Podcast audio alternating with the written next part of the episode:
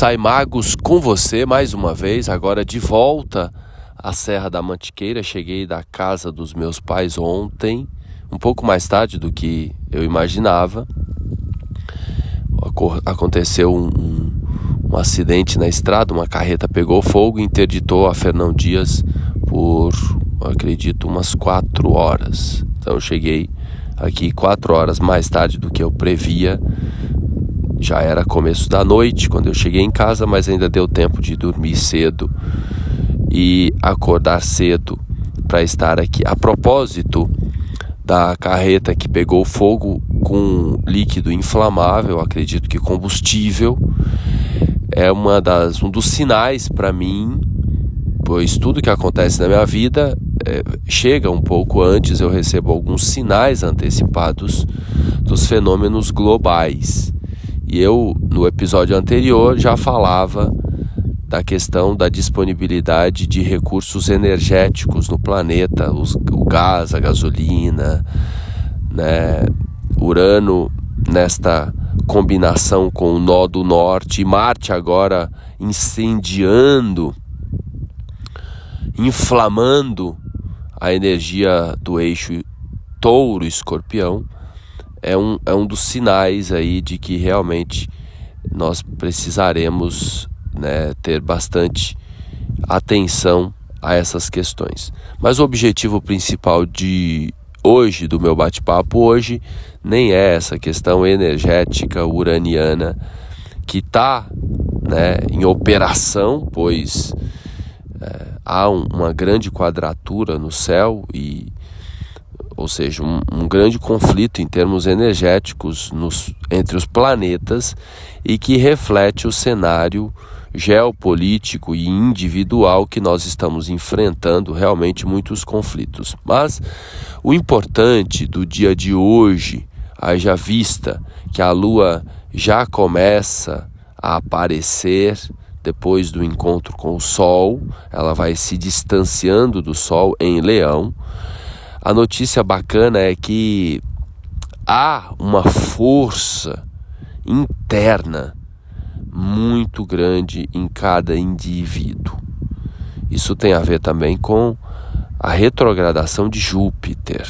Júpiter em Áries, inclusive fazendo amizade nesse momento com o Sol, com a Lua, é como se a gente tivesse a sensação de ter os recursos para vencer o que vier à nossa frente, venha o que vier. Então é provável que, concomitantemente aos, aos desafios, às tensões que estão por todo lado no planeta e nas nossas vidas cotidianas, a gente ao mesmo tempo tem sentido, vai sentir aí nos próximos dias uma força incrível que a gente obviamente deve canalizar na direção da renovação. Então há um contexto astrológico pedindo para a gente renovar, para a gente mudar aquela, aquele velho comportamento, aquele velho padrão não funciona mais, não vai funcionar mais. Hoje pela manhã não tenho nenhum compromisso. Cheguei tarde ontem, né? Tarde no meu no meu horário, né? Era para eu ter chegado, sei lá, três, quatro da tarde, duas, três da tarde, fui chegar começo da noite. Então eu poderia ter ficado dormindo, gostoso, aproveitando, mas eu fiz uma conta simples que eu preciso de 6, 7 horas.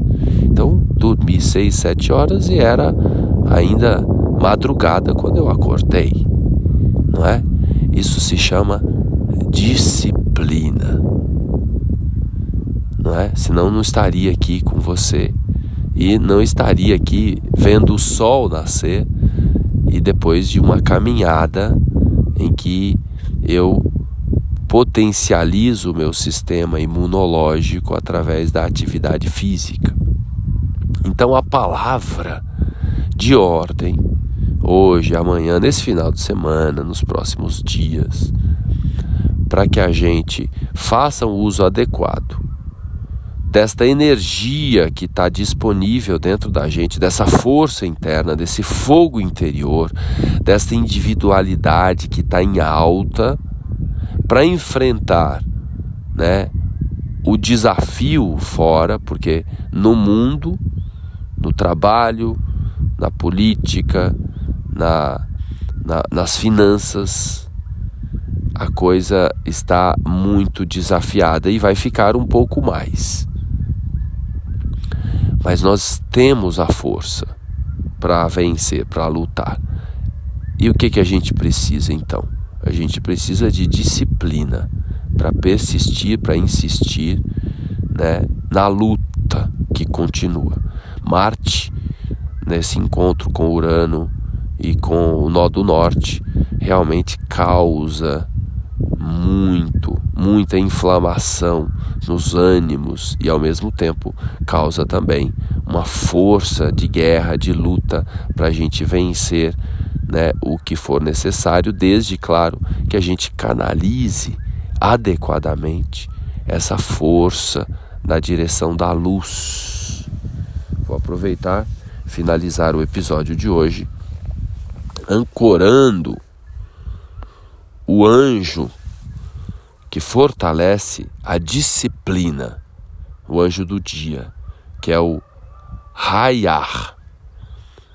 Esse é o nome do anjo e também a sonorização das letras hebraicas Vou ler novamente Hayar, que é o anjo da disciplina, para que a gente não tenha preguiça, para que a gente mantenha a chama acesa, para que a gente se conecte com a luz. Então, se tiver qualquer coisa, um vício, um hábito, um excesso, que esse é um período de excessos, que te afaste da luz, diga não, para que você se conecte com essa força interior e canalize para o lugar ideal.